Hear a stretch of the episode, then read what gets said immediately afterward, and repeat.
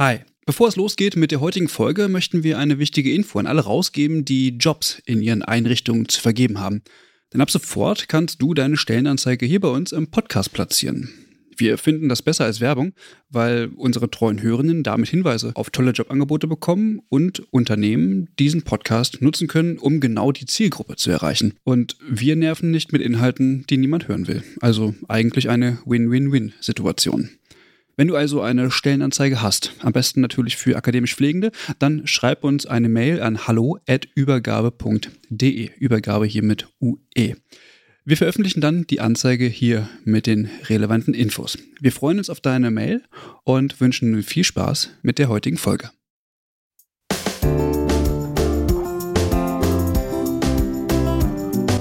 Ja, herzlich willkommen zur zweiten Folge äh, vom Pflegetag. Ich sitze jetzt hier mit Caroline gegenüber bei uns am Stand. Ja, hi Christian. Hi. Wir sind beide wieder da. Wir sind beide wieder da und äh, wir haben heute Morgen schon die erste gute Tat verbracht. Und zwar haben wir einem hilflosen Menschen geholfen, äh, Strom für sein Handy zu finden. Ja. Und jetzt liegt hier das fremde Handy neben mir. Und wir stellen es nicht in Rechnung. Trotz der Energiekrise. Ähm, nee, wir sind jetzt äh, wieder hier. Es ist äh, kurz vor 10 und freuen uns, jetzt gleich Frau Moll hoffentlich treffen zu können. Hoffentlich. Hoffentlich. Wir haben viel vor. Wir haben einen super guten Plan ausgearbeitet für heute, dass wir auch noch alle Leute, die wir gestern nicht erwischen konnten, befragen können zu wichtigen Themen. Und ja, Frau Moll steht auf jeden Fall als nächstes auf unserem Plan. Genau, ehrlicherweise muss man sagen, dass du den Plan ausgeheckt hast. Ich war da ein bisschen untätig. Aber solange, solange eine Person einen Plan hat, glaube ich, funktioniert das. Ja, Wir schauen, was der Tag bringt. Lass uns überraschen. Wir wissen es jetzt äh, zum Anfang dieser Folge tatsächlich auch noch nicht, ähm, wie es am Ende wird. Mm, Aber wir freuen uns auf jeden Fall jetzt auf den zweiten Tag. Wir stehen hier mit Claudia Moll. Sie sind die Pflegebevollmächtigte der Bundesregierung. Sehr schön erstmal, dass Sie die Zeit gefunden haben, mit uns ein kleines Interview zu führen. Ja, guten Tag, hallo. Und ich freue mich, dass wir uns hier getroffen haben. Ja, ich freue mich auch. Zuerst würde ich gerne wissen, was sind denn eigentlich so Ihre Aufgaben als Pflegebevollmächtigte? Ja, das hört, Pflegebevollmächtigte hört sich eigentlich noch ganz viel an. Nur ich bin quasi zwischen Politik und halt den Pflegebedürftigen, den Angehörigen und den Pflegekräften und allen Menschen, die in der Pflege arbeiten. Ähm, jetzt habe ich ja noch das Glück, Abgeordnete gleichzeitig zu sein. Man hat anfangs, äh, hat man mir vorgeworfen, ähm, das würde nicht funktionieren, aber ich habe ja da einen viel, viel besseren Einblick und kann natürlich als Abgeordnete viel mehr erreichen als Bevollmächtigte. Und ähm, von daher bin ich da sehr äh, froh drüber, dass ich beide Positionen habe. Und ich bin ja nun auch noch Altenpflegerin und Fachkraft für Gerontopsychiatrie und ich glaube, das ist eine gute Mischung. Und anfangs war der Ursprungsgedanke der Pflegebevollmächtigten war, sich nur um die Pflegebedürftigen zu kümmern oder ein, ein Sprechrohr für die Pflegebedürftigen zu sein. So, ich sehe das nicht so. Ich sehe das immer im Dreiklang. Das heißt, die Pflegebedürftigen, die Angehörigen und die Menschen, die für die, für die Patienten, für die Pflegenden da sind, also Pflegekräfte. Und weil für mich funktioniert nur das eine mit dem anderen und wenn da eins von wegbricht, kann das eine nicht ohne das andere funktionieren. Und von daher bin ich eigentlich für alle da. Und ganz kurz noch, was ganz oft vergessen wird, und das ist mir auch wirklich eine Herzensangelegenheit, das sind die Menschen in der Eingliederungshilfe. Das sind Menschen in den Behindertenwerkstätten, in den Behindertenwohnheimen und ich habe da wirklich jetzt in der letzten Legislatur, gerade in der Pandemie, sind mir diese Menschen oft vergessen worden und da habe ich hart für kämpfen müssen.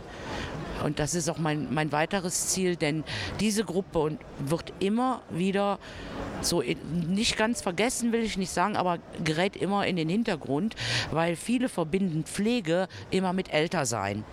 So, es gibt aber Kinder, die pflegebedürftig sind. Es gibt junge Menschen, die pflegebedürftig sind, junge Erwachsene. Und jeder kann von uns pflegebedürftig werden, egal wie alt er ist. Ob das jetzt ein Kind ist durch einen Unfall, durch Krankheit oder ein junger Mensch durch Unfall und Krankheit. Und da sieht die Situation ganz anders aus, wenn ein Familienvater oder eine Mutter durch Krankheit oder durch einen Unfall pflegebedürftig wird. Da hast du ganz andere Probleme, die noch hinzukommen. Und von daher ist mir das wichtig, da auch immer diese Menschen im Blick zu haben. Nicht nur die Älteren, sondern auch die Jüngeren. Und was haben Sie bisher schon so erreicht und was haben Sie noch für Pläne? Also erreichen kann ich als Pflegebevollmächtigte, kann ich immer nur wieder sagen, wie gesagt, wenn ich eine Generalbevollmächtigte wäre, äh, da würden manche Dinge ganz anders aussehen. Aber ich bin natürlich aufs Ministerium angewiesen, ich bin auf meine Koalitionspartner angewiesen und natürlich auch auf meine eigene Fraktion. Von daher wäre es falsch, wenn ich jetzt sagen würde, ich habe das und das erreicht. Das geht immer nur zusammen, immer nur in der Gemeinschaft, weil ähm, ich bin sehr penetrant und ich bin froh, viele Dinge, die im Koalitionsvertrag stehen, die sind von mir. Und da bin ich richtig stolz drauf. Und wir haben tolle Sachen im Koalitionsvertrag stehen, was die Pflege betrifft.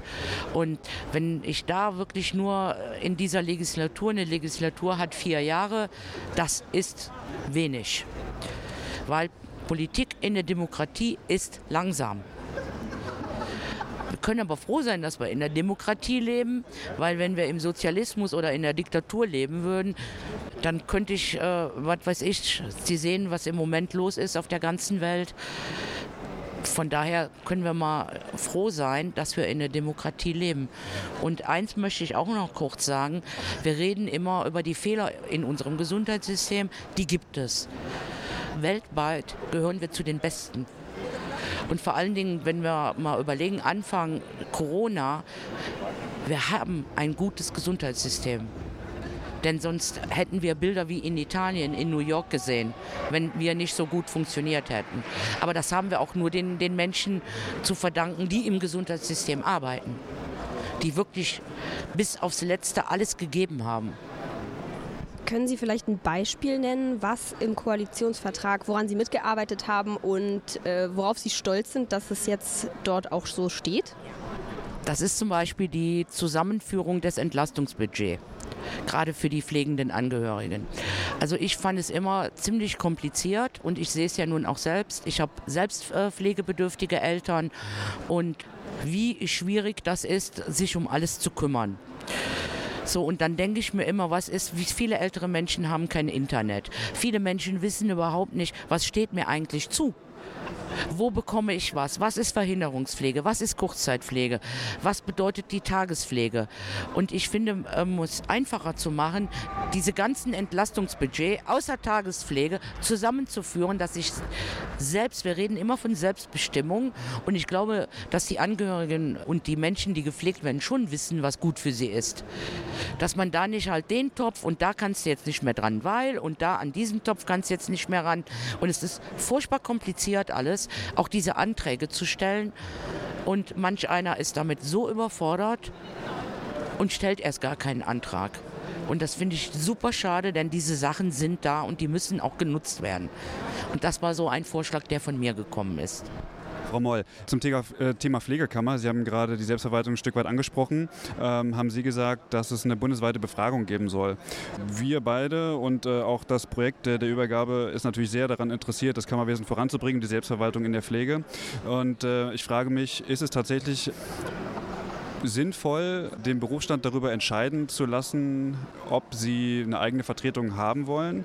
Also ist es nicht vielmehr notwendig und muss man sie nicht vielleicht eher auch zu dieser Sache eher hinführen, als ihnen zu sagen, entscheidet das selber, ohne dass sie irgendwelche Erfahrungen haben könnten? Ähm, darf ich fragen, welchen Beruf Sie ausüben? Ich bin äh, gelernter Altenpfleger. Ich habe meinen Bachelor in Pflegewissenschaft gemacht und den Master auch in Pflegewissenschaft. Okay, also, warum bin ich dafür? Da haben wir nämlich genau wieder ein Problem. Wir reden mal wieder über die Pflege und nicht mit der Pflege. Und ich glaube, jeder Mensch, der in der Handwerkskammer ist oder etc., also ich finde es schon, es gebührt den Anstand, die Menschen auch zu fragen. Äh, also warum soll ich jetzt, äh, ne, mal unabhängig, egal, das wird ja eh nicht gemacht, das war nur ein Vorschlag. Und wenn ich nicht irgendwie immer mal Vorschläge einbringe, dann kann ich es ganz sein lassen. Ich weiß, dass ich für manchen Vorschlag zerrissen werde. Aber dann brauche ich überhaupt nichts mehr zu sagen. Aber was ist daran falsch, die Pflegekräfte damit einzubeziehen? Und wenn sie es nicht wollen, dann ist das doch, dann, dann kann ich doch nicht so, so borniert und so anmaßend und so übergriffig sein und sagen, ihr müsst jetzt da rein. Man will euch doch nur Gutes tun. Wie kann ich so anmaßend sein? Dazu würde ich ganz kurz äh, Stellung nehmen, wenn Sie, das, wenn Sie die Frage so äh, stellen. Der Punkt ist ja, dass wir keine Erfahrungen äh, diesbezüglich haben. Das heißt, wenn wir die Pflegenden fragen, ob sie das haben wollen, ist das natürlich legitim. Wenn sie das aber nicht haben wollen, bedeutet das, dass in der Konsequenz andere über die Pflege entscheiden. Und das ist genau das, was sie ja eigentlich nicht wollen. Solange Pflege nicht für sich selbst sprechen kann und keine Lobby hat, werden andere für, die, für den Pflegeberuf sprechen. Genauso wie, es, wie wir es jetzt haben. Genauso wie wir es jetzt haben. Das glaube ich nicht. Ich will das jetzt gar nicht schlecht reden, um Gottes Willen. Aber wie mag sich das jetzt für eine Pflegekraft anhören, wenn Sie sagen, ihr habt keine Ahnung, man muss sich um euch kümmern, weil ihr keine, keine Lobby habt? Oder bin ich, denke ich da jetzt falsch? Oder reden wir aneinander vorbei? Das kann ja auch sein. Ich akzeptiere Ihre Meinung. Und ich Ihre auch. Eben. Und das ist genau immer ein, dieses Hauptproblem. Wir müssen, ne, wir können jetzt hier noch 20 Minuten diskutieren. Wir können uns jetzt 20 Minuten streiten. Aber solange wir noch, uns noch in die Augen schauen können, Sie kämpfen für Ihre Sache und das, das, ist auch gut so, dass Sie dafür kämpfen. Aber ich darf auch eine eigene Meinung haben. Ich bin ja nicht gegen die Pflegekammer. Ich spreche die Meinung ja dahingehend auch nicht ab. Aber unterm Strich sind wir uns ja einig, dass die Pflege eine Lobby braucht. Und wenn die Pflege keine Lobby hat, dann muss eine aufgebaut werden. Dann müssen die Strukturen dafür äh, geschaffen werden und das muss zum Teil auch äh, finanziert werden. Das ist, das ist unter dem Strich das, was wir beide wollen. Deswegen stehen wir hier. Und dann ist die Frage, wenn wir die Strukturen nicht haben, dann müssen die Strukturen äh, geschaffen werden, damit wir für die Pflege, für den wichtigen Beruf eine Lobby bekommen.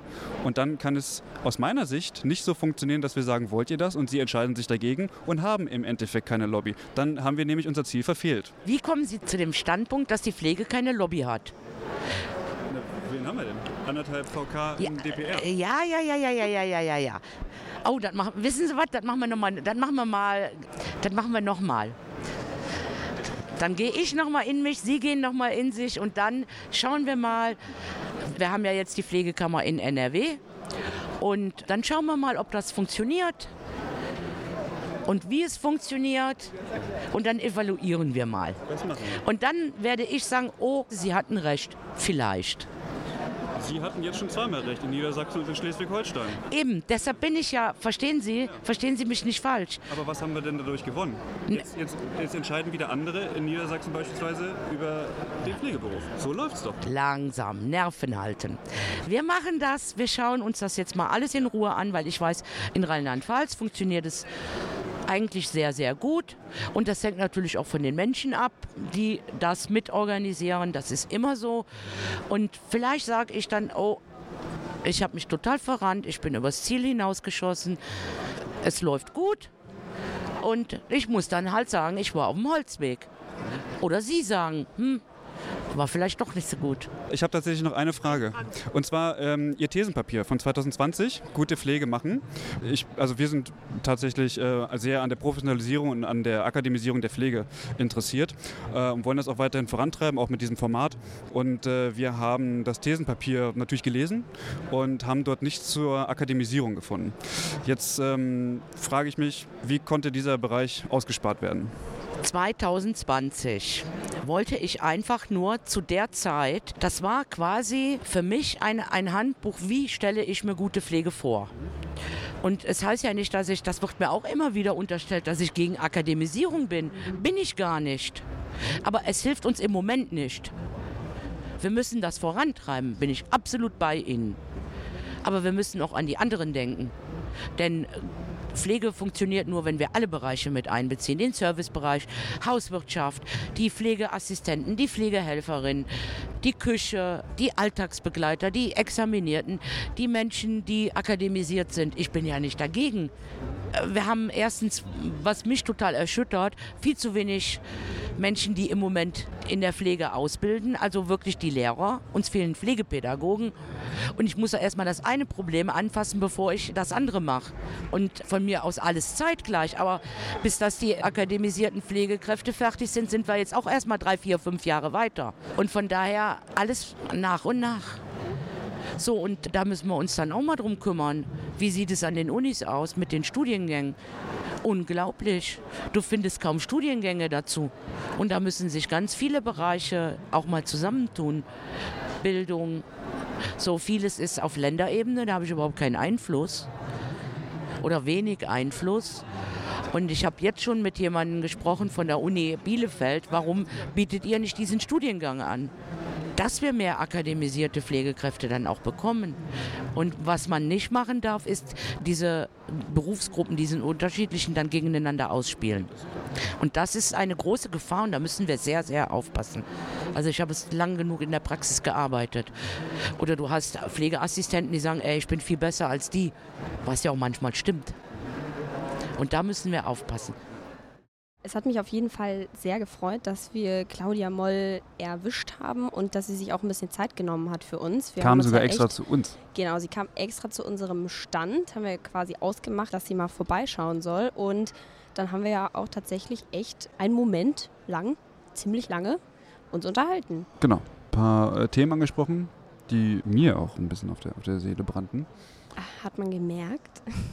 Und Claudia Moll hat aber auch noch ein paar andere Themen, die wir jetzt tatsächlich mit ihr persönlich gar nicht besprochen haben. Aber es gibt ein Projekt von Claudia Moll und das heißt Gute Arbeitsbedingungen in der Pflege.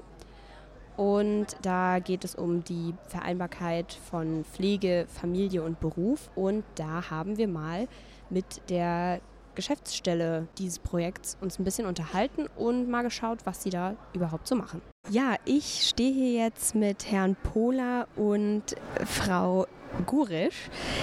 Sie habe ich gestern schon kennengelernt, Frau Gurisch. Wir sind schon ein bisschen ins Gespräch gekommen und zwar sind Sie vom Projekt GAP oder GAP. Genau. Ja, das Projekt GAP steht für gute Arbeitsbedingungen in der Pflege zur Vereinbarkeit von Pflege, Familie und Beruf und ist ein Projekt im Auftrag der Pflegebevollmächtigten, was wir umsetzen bzw. deren Umsetzung wir koordinieren.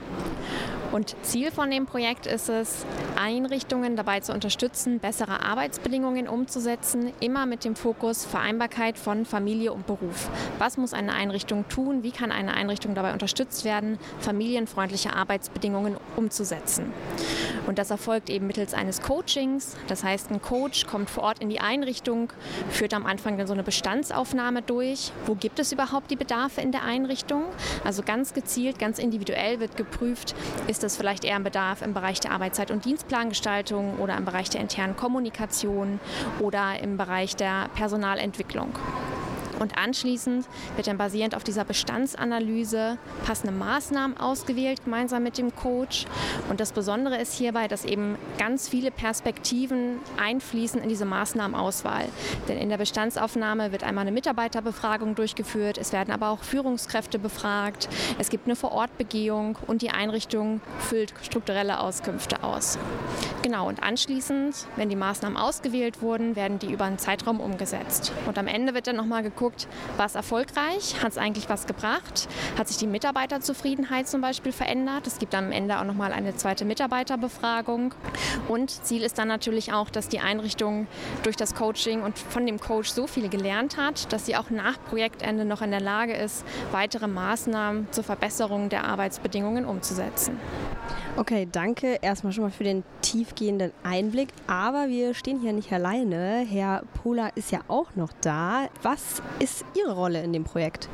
Ja, hallo. Meine Aufgabe ist es, als einer von 60 ausgebildeten Coaches dann in die Einrichtung zu gehen und genau diese Maßnahmen, die Frau Gurisch angesprochen hat, umzusetzen, zu begleiten. Also es geht nicht darum, dass ich dort die eierlegende Wollmilchsau bin und äh, versuche dann alle Probleme, die es in den Einrichtungen gibt, zu lösen, sondern es geht darum, herauszuarbeiten, welches Schwerpunktthema man in den Einrichtungen hat, ob es eben das Thema Dienstplanung, ob es das Thema Kommunikation, ob es das Thema Personal ist.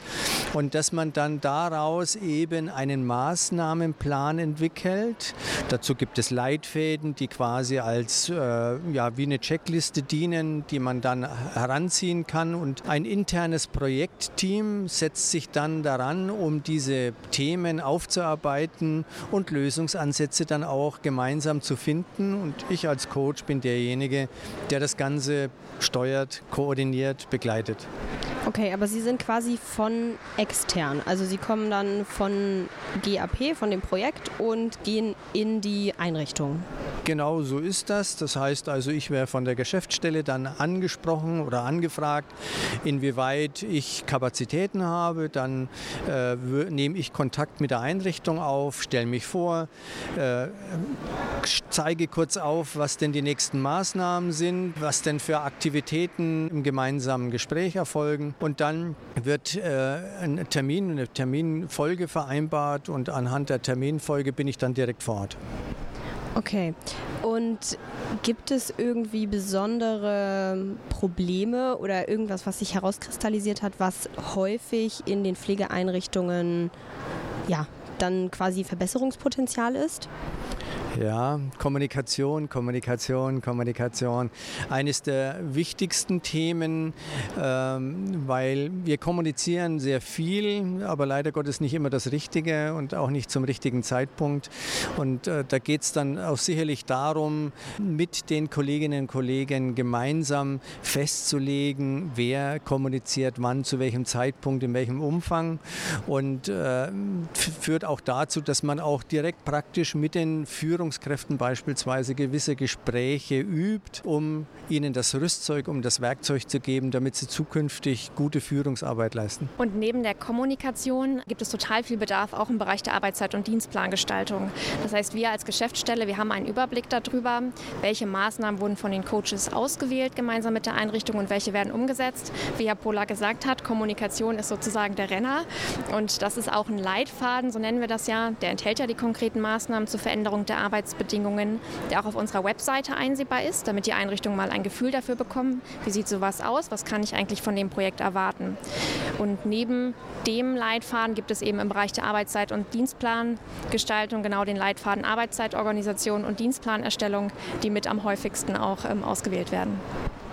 Können Sie Beispiele nennen zu einzelnen Maßnahmen, die im Leitfaden Bestandteil sind, damit man so ein bisschen ein Gefühl dafür bekommt, was so grob dahinter steckt? Ja, also Beispiel könnte sein Thema Übergabe. Die Übergabe findet ja immer zu Dienstwechsel statt. Und in, in diesem Beispiel gab es das Problem, dass äh, die Einrichtung das Gefühl hatte, die Mitarbeiter, also die Fachkräfte, als auch die Pflegehilfskräfte, als auch Betreuungskräfte, die ja in den gesamten Pflegeprozess integriert sind, sind aber nicht informiert. Und dann war es eben meine Aufgabe, erstmal herauszuarbeiten, wie findet so eine Übergabe statt, wer macht die, wie wird es dokumentiert oder wie wird das festgehalten, welche Informationen werden weitergegeben.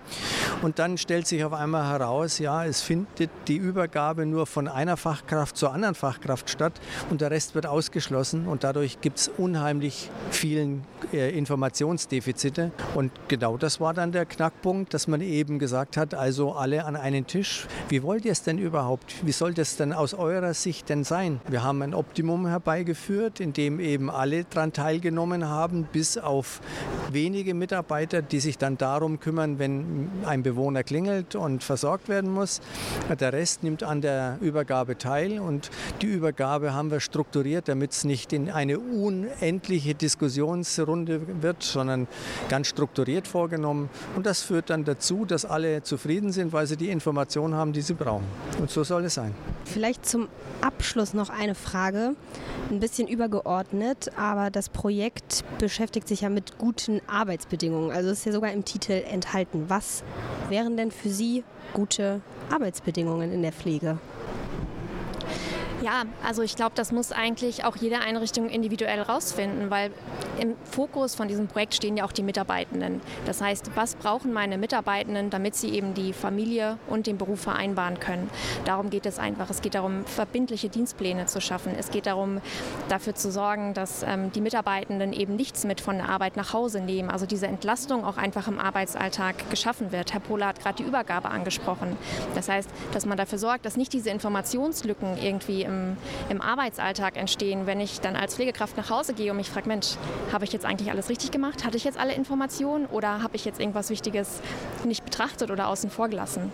Und ich glaube, ähm, das ist eben ein Knackpunkt, einfach wieder diese, ja, mehr diese Planbarkeit hinzubekommen, dass man wirklich sagen kann, das ist meine Arbeit, aber ich habe auch noch mein Privatleben und auch das möchte ich halt genauso wertschätzen und hochhalten wie eben mein Arbeitsleben. Gute Arbeitsbedingungen in der Pflege herrschen dann vor, wenn ich mit einem Lächeln zur Arbeit gehe, mit einem Lächeln wieder nach Hause gehe. Dann passt alles. Und das, dazu gehört halt einfach die Dinge, die Frau Gurisch erklärt hat. Und dazu gehört, dass man einen wertschätzenden Umgang miteinander hat und ja, Freude an der Arbeit hat. Und das ist unsere Aufgabe, das zu erzählen. Ob uns das immer gelingt, das liegt nicht nur an uns, sondern das liegt auch an denjenigen, die an diesem Projekt mitwirken. Und von da aus wünschen wir uns, dass möglichst viele sind, die das tun. Und zwar freuen wir uns ähm, weiterhin über alle interessierten Einrichtungen der stationären und ambulanten Langzeitpflege, die sich an dem Projekt beteiligen möchten. Unser Projekt läuft noch bis Ende 2023 und eine Anmeldung ist noch bis zum Frühjahr 2023 möglich. Und wenn Sie Rückfragen haben, dann kontaktieren Sie uns auch gerne.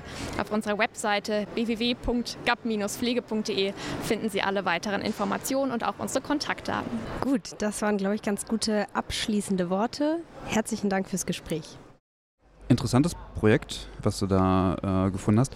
Und äh, das ist nicht das einzige Projekt, was hier vorgestellt wurde. Und zwar am Stand des Pflegenetzwerk Deutschlands haben wir Professor Dr. Michael Isford getroffen. Und der hat dort ein Projekt begleitet zum Thema Sprache.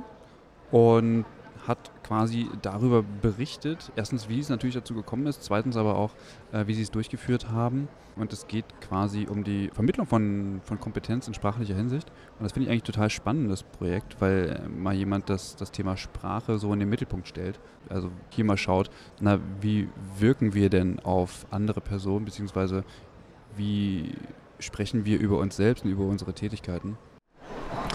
Wir stehen jetzt hier mit Professor Dr. Michael Isford vom Deutschen Institut für angewandte Pflegeforschung. Äh, guten Morgen. Schönen guten Morgen alle.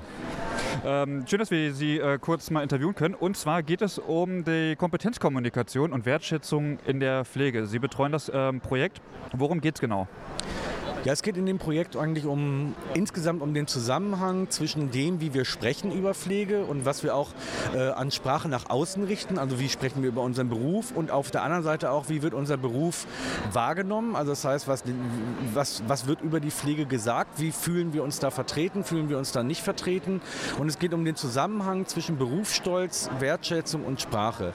Und damit beschäftigen wir uns auf vielen Ebenen. Also einmal empirisch, wir befragen dazu oder haben dazu schon befragt. Wir haben auch Modelle dazu entwickelt, haben Interviews geführt und bauen jetzt Schulungen auf, von denen wir hoffen, dass die hinterher genutzt werden können, um das Thema Kommunikation nochmal von der anderen Seite zu beleuchten.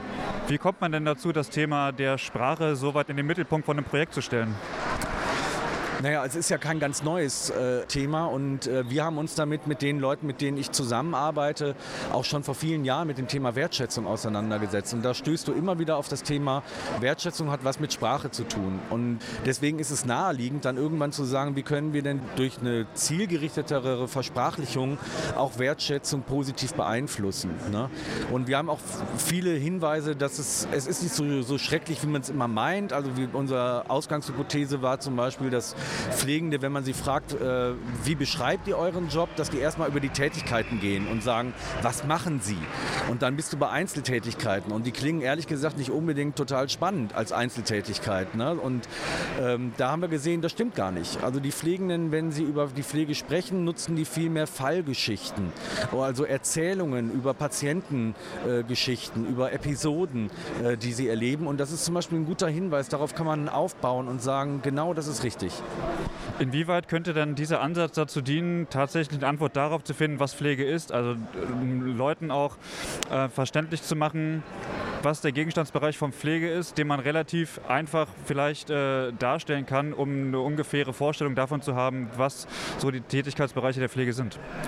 Ja, ich glaube, da geht es genau um diese Frage von Kompetenzen. Also das heißt, was willst du eigentlich darstellen? Und dazu haben wir ein Modell entwickelt, was jetzt nichts mehr mit den vier Ohren von Schulz von Thun zu tun hat oder so, sondern wo wir gesagt haben, man muss sich eigentlich vergewissern in so einem Koordinatenkreuz, wen gegenüber muss ich eigentlich welche Art von Kommunikation auswählen, um dann, äh, so wie die Sprachwissenschaftler das nennen, ein anderes Sprachregister zu bedienen. Also das ist ein Unterschied, ob ich mit einer Patientin spreche, ob ich der eine Pflegehandlung einfach versuche zu, er, zu, er, zu erklären oder ob ich irgendwie, ähm, wie jetzt bei euch gerade in dem Podcast angefragt werde, was ist denn eigentlich der, das Ziel von Pflege?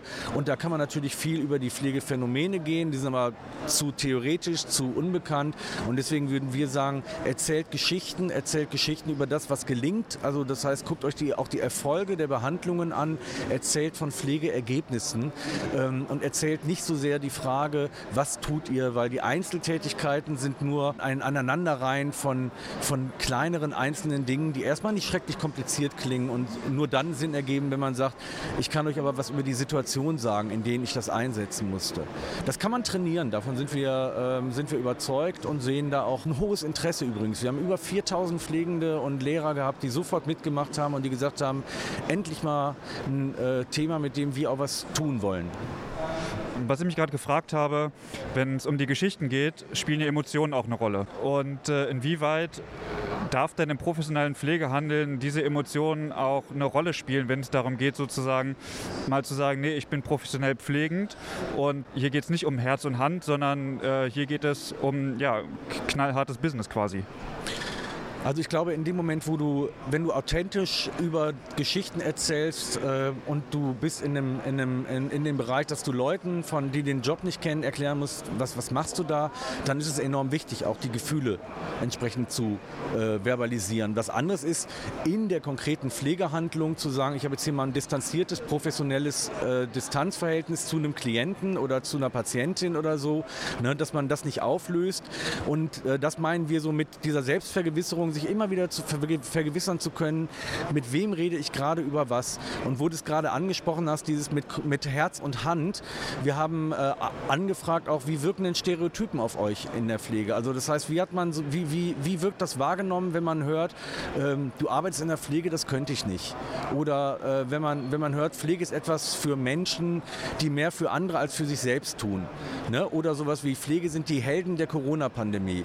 Und das haben wir gemessen und haben zum Beispiel gesehen, dass dass diese Bereiche überwiegend, also die so rein altruistisch oder auch mit diesem äh, ähm, auf Tätigkeiten orientiert äh, äh, gehen, dass das als starke Entwertung wahrgenommen wird. Auch der Heldenmythos, den wollen Pflegende nicht. Sie wollen nicht als Helden wahrgenommen werden, weil die haben sehr wohl verstanden, dahinter steht, dass man von euch etwas erfordert oder einfordert, äh, was weit über das hinausgeht, was man eigentlich von professionellen Menschen auf, äh, einfordert, nämlich Selbstaufgabe. Und das wollen wollen die nicht und sie sagen, das ist eine Entwertung. Aber das, was du eben gesagt hast mit Kopf, Herz und Hand, das war einer der wenigen Punkte, wo Pflegende gesagt haben, das finden wir eine Aufwertung äh, oder das nehme ich aufwertend wahr. Und die Frage, Pflege ist systemrelevant. Das wird als Aufwertung wahrgenommen. Der Bereich Pflegende sind Helden der Corona-Pandemie, kannst du vergessen. Das, die wollen keinen Heldenmythos. Jetzt habt ihr daraus ein Schulungsmodell gemacht, äh, hast du gesagt.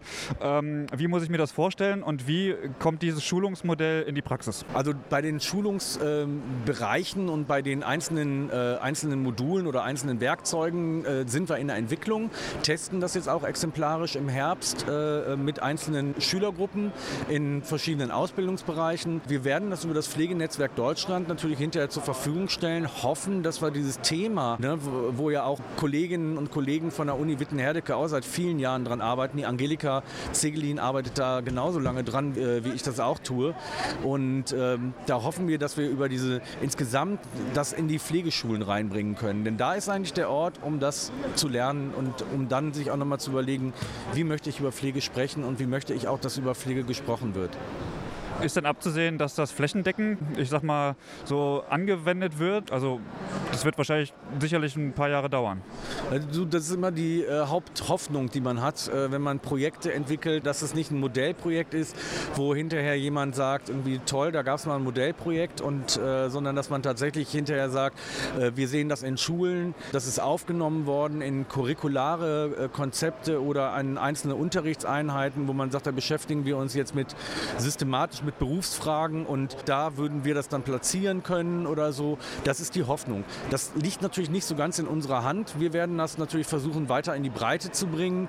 Ähm, das heißt, wir schreiben darüber. Jetzt im November kommt in der Schwester der Pfleger ein großer Artikel äh, auch zu den Ergebnissen der, äh, der Befragungen und so. Wir werden es weitertragen und hoffen natürlich darauf, dass wir da ein Interesse finden.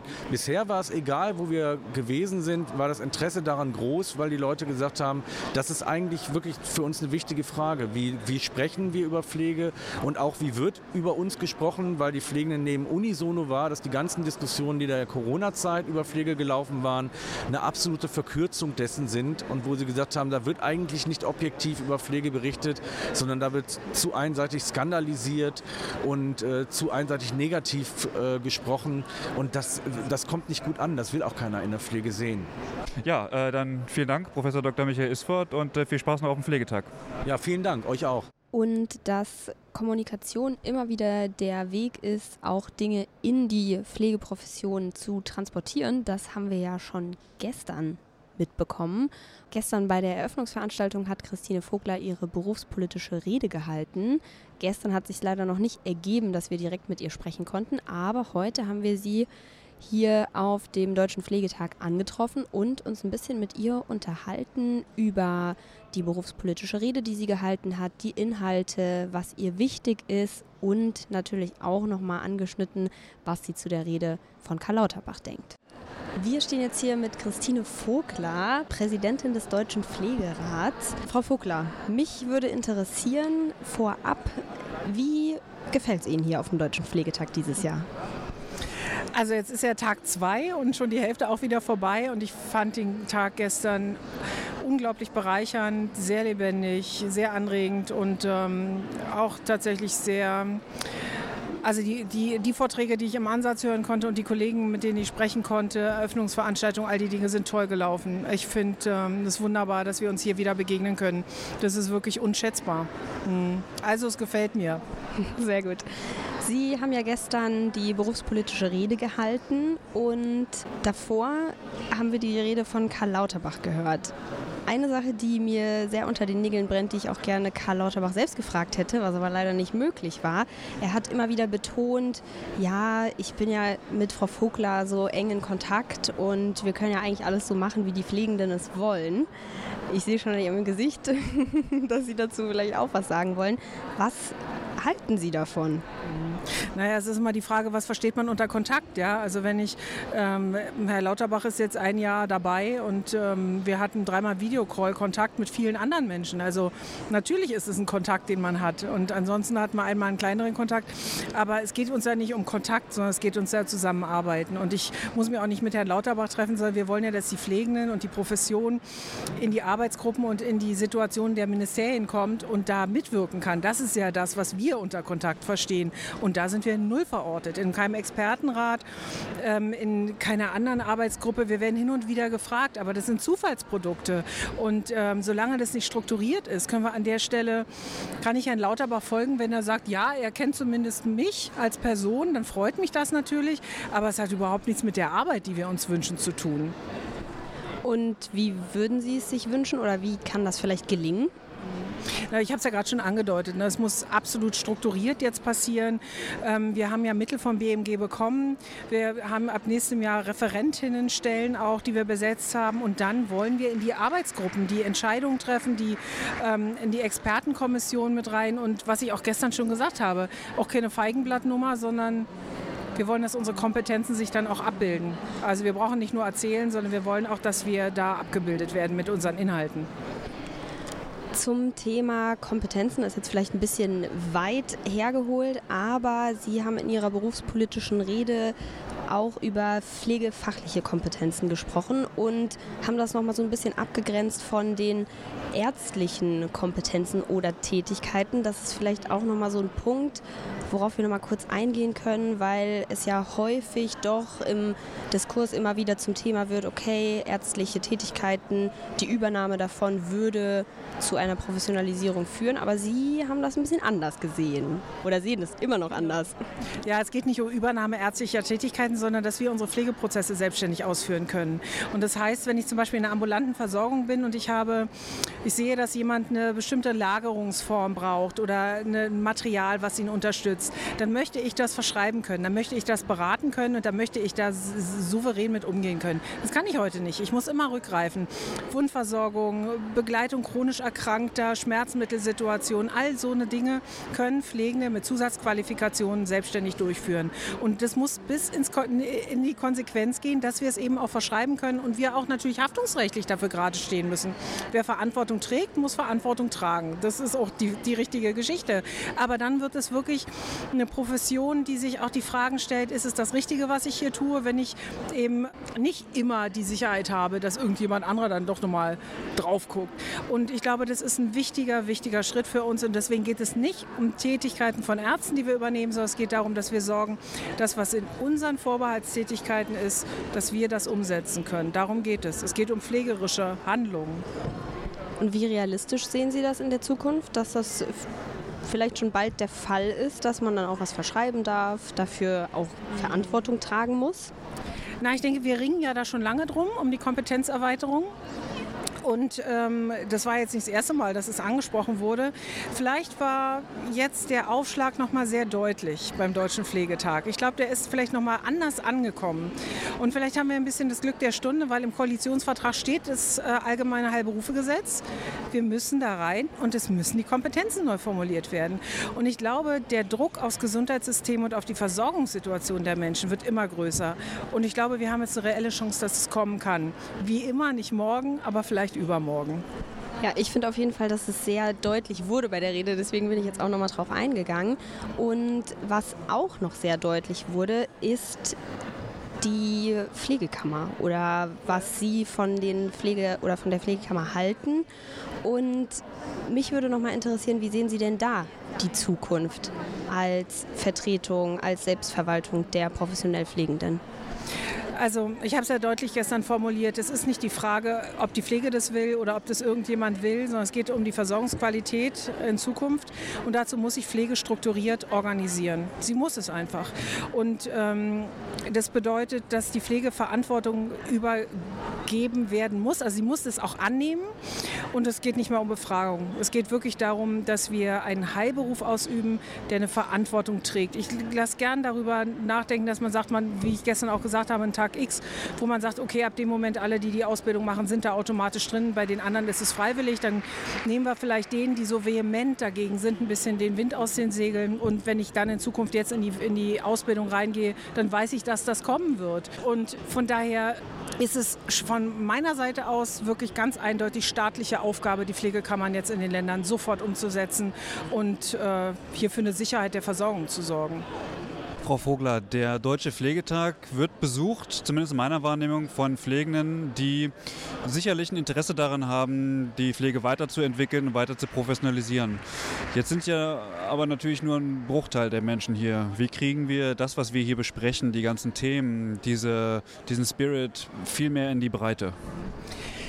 Das wird ja immer so sein. Wir haben immer 10 Prozent, die sich engagieren ähm, und die multiplizieren dann. Und äh, wenn wir ja wissen, ne, Eisbergsituation und so, jeder erzählt es einem weiter und dann haben wir 10 und dann haben wir 100 und dann haben wir und so weiter, ähm, ist meine Hoffnung, dass einfach ein Signal immer wieder hiervon ausgeht. Wir haben jetzt ungefähr 5000 Menschen hier gehabt. Wenn ich das hochrechne, erreichen wir vielleicht 50.000, 100.000, 160.000, noch mehr Menschen. Wir hatten eine unglaublich mediale Präsenz. Also gestern, wir haben noch nie so eine hohe Reichweite in, in Film, Fernsehen, Schrift, äh, Zeitung, Tageszeitung gehabt. Und ich glaube, wenn unsere Berufsangehörigen das lesen, dass sie dann auch merken, okay, da passiert irgendwie was, da muss ich mal hingucken. Also was machen die denn da? Das ist ja mein Beruf. Also ich glaube, auch damit erreichen wir die Leute. Und ähm, von daher äh, dranbleiben und weitermachen, wirklich. Und äh, es entsteht ja viel. Ob ich jetzt, wir stehen jetzt hier gerade am Stand des Bochumer Bundes, ne? das entwickelt sich auch. Haben also sagen auch immer alle, funktioniert doch nicht. Was macht ihr denn da? Und die Leute machen weiter und sagen, doch, wir wollen das aber. Ihr mit eurem Podcast. Wie lange macht ihr den schon? Das ist großartig. Das läuft weiter. Wie viel erreicht ihr? Das werden ja auch immer mehr. Also von daher, ich, ähm, ich bin da immer positiv, wirklich. Es, wir werden die Menschen erreichen, wenn wir weitermachen. Ja, das äh, hat man gestern auch in Ihrer äh, Rede gemerkt und auch ähm, im letzten Jahr. Also diese Positivität, die schaffen Sie aber auch gut zu transportieren und auch in einfachen Worten zu transportieren. Ich frage mich, über welches Thema werden wir im nächsten Jahr hier sprechen? Weil ich habe auch so ein bisschen das Gefühl, dass viele Themen sich eben auch jährlich wiederholen. So, es passiert immer mal so ein bisschen was, aber so richtig den Durchbruch haben wir nicht. Ähm, aber was glauben Sie, über welche Themen sprechen wir nächstes Jahr? Wir werden genau über dieselben sprechen, aber ich finde das gar nicht schlimm, weil die sich entwickeln müssen. Und ich finde auch in der Diskussion, die Dinge differenzieren sich aus. Also wir reißen Sachen an. Also ein Beispiel ist, ne, wir sagen, also ich fordere geeinte äh, Bildungsarchitektur bundesweit. Was heißt das aber? Und der nächste Schritt wäre, da dran zu bleiben und dann zu sagen, okay, was heißt das für uns in der, in der Hochschulebene, auf der Ausbildungsebene, auf der zuführenden Ebene, Assistenzberufe?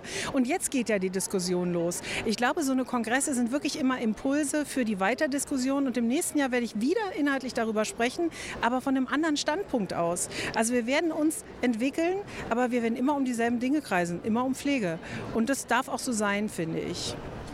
Woher nehmen Sie die Energie, um diese erstens natürlich ihre Rolle so auszuüben, aber auch den Leuten immer wieder Mut zu machen? Sind Sie nie resigniert?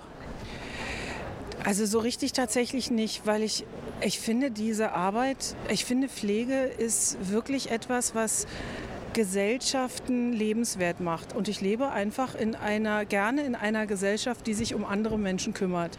Und Pflege ist etwas, was Kit ist. Das ist für mich ein Zeichen dafür, dass es funktioniert, dass es ein Land ist, in dem ich gerne lebe. Und ich will, dass es in, und ich lebe gerne in Deutschland und ich will, dass in diesem Land Pflege gut aufgestellt ist. Und deswegen mache ich immer weiter. Außerdem begegne ich vielen tollen Menschen. Ihnen, anderen, hier 5000 Leuten.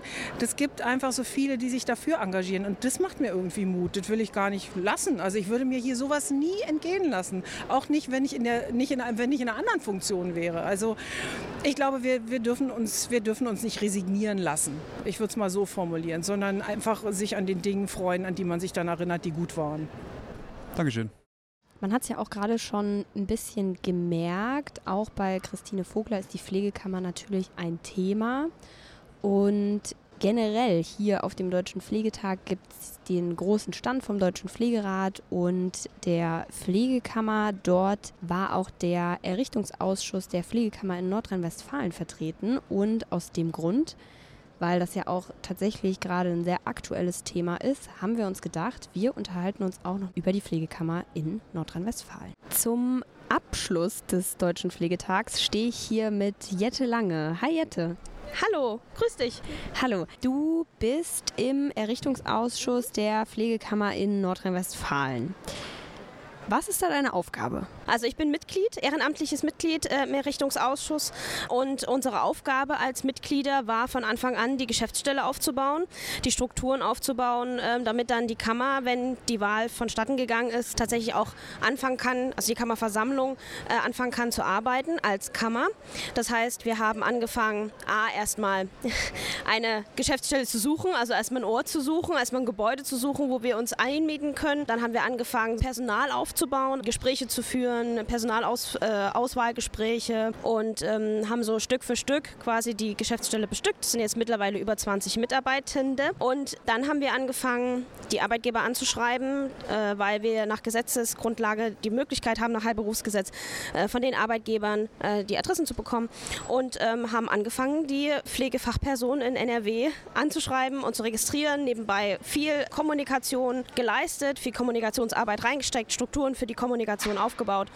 Ähm, und meine Aufgabe war quasi sowohl in der, im Aufbau der Geschäftsstelle mitzuwirken, als auch äh, in der Kommunikation. Ich mache zum Beispiel auch den Podcast für äh, den Errichtungsausschuss und ähm, genau, und das mache ich bisher und das macht mir sehr viel Freude und demnächst ist es aber dann vorbei mit dem Errichtungsausschuss. Ja, kleiner Werbeeinschub auf jeden Fall auch für den Podcast des Errichtungsausschusses der Pflegekammer Nordrhein-Westfalen an dieser Stelle und Pflegestärke.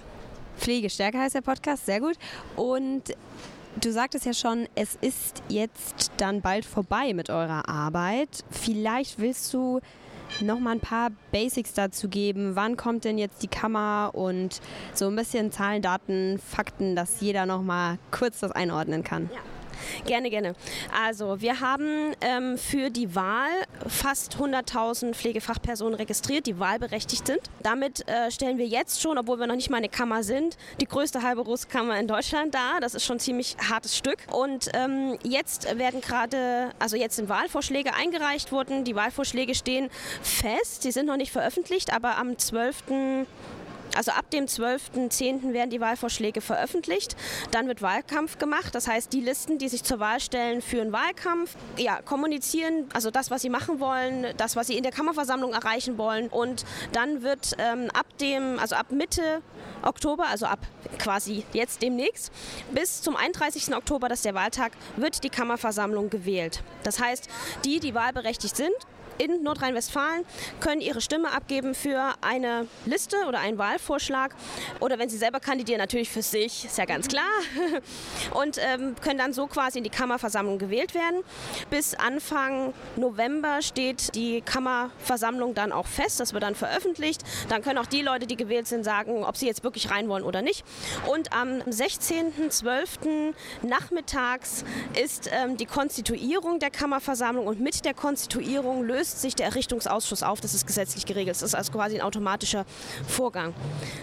Genau, und dann ähm, ist der Errichtungsausschuss erstmal Geschichte. Das ist an sich total toll, weil dann haben wir ein extrem krasses Stück Arbeit geschafft, auch wirklich Pionierarbeit geschafft.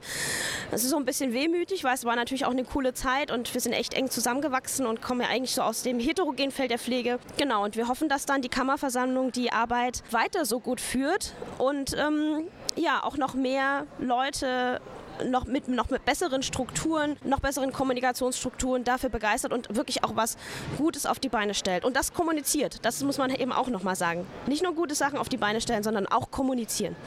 Spannend auf jeden Fall nochmal diesen Rundumblick jetzt zu sehen, was denn überhaupt schon war, was jetzt noch ansteht und ich weiß, das ist jetzt vielleicht ein bisschen schwierige Frage, weil so weit kann man ja gar nicht in die Zukunft schauen. Aber wie siehst du denn so die Zukunft der Kammer, wenn dann die Konstitution vonstatten gegangen ist, die Kammer ist im Einsatz. Was erwartest du oder was erhoffst du vielleicht auch ein Stück weit? Das ist eine total geile Frage, weil ich mich die ganze Zeit den anderen gestellt habe, heute und gestern. Wie geil. Wir können dazu kurz sagen, du bist nämlich auch auf dem Deutschen Pflegetag unterwegs gewesen mit äh, einem Mikrofon und hast auch Leute gefragt für euren Podcast. Deswegen, ja dann, ist ja die Frage, ne? Ah, total, ein, ein, total simpel. Nein, also äh, für mich ist Kammer, ich identifiziere Kammer damit einmal äh, Organisation nach innen, also innerhalb der Berufsgruppe und Vertretung nach außen. Ähm, für mich ist Kammer quasi dieses beides. Also nach innen Identifikation mit dem eigenen Beruf, erkennen, was ist unsere Stärke. Wir müssen erkennen auch, dass wir zusammenhalten müssen, erkennen, dass wir nicht Einzelkämpfer sein müssen, was wir jeden Tag irgendwie machen. Wir sind irgendwie die ganze Zeit nur Einzelkämpfer, aber eigentlich sind wir die größten größte Berufs-, also wir sind die größte Berufsgruppe des Gesundheitswesens und wir sind, wir haben die meiste Macht im Gesundheitswesen. Wir müssen uns halt mal organisieren. Und das, das sehe ich ähm, in der Kammer, dass sie organisieren kann. Ähm, A, weil man die Möglichkeit hat zu vernetzen, weil man die Plattform auch bieten kann, die Ressourcen hat zu vernetzen und weil ich auch hoffe, dass damit auch nochmal ganz stark berufspolitische Bildung in die Pflege kommt. Ähm, um sich dann quasi auch ähm, ja, mit der eigenen Berufsgruppe zu identifizieren als Be Gruppe, als Berufsgruppe. So, das ist die eine Wirkung. Und die andere Wirkung nach außen erwarte ich, dass ähm, Pflege sich dann eben auch als das darstellt, was sie ist, nämlich dass sie eine Verantwortung hat im Gesundheitswesen und dass sie auch die Möglichkeit hat, die Ressourcen und die Kompetenzen, das Gesundheitssystem so zu gestalten, dass eine ordentliche pflegerische Versorgung möglich ist. Und dass sie sich dann auch Player sucht, die dazugehören, nämlich Gewerkschaften, Berufsverbände, andere Akteure in der Gesundheitsversorgung und damit gut in Verhandlungen geht.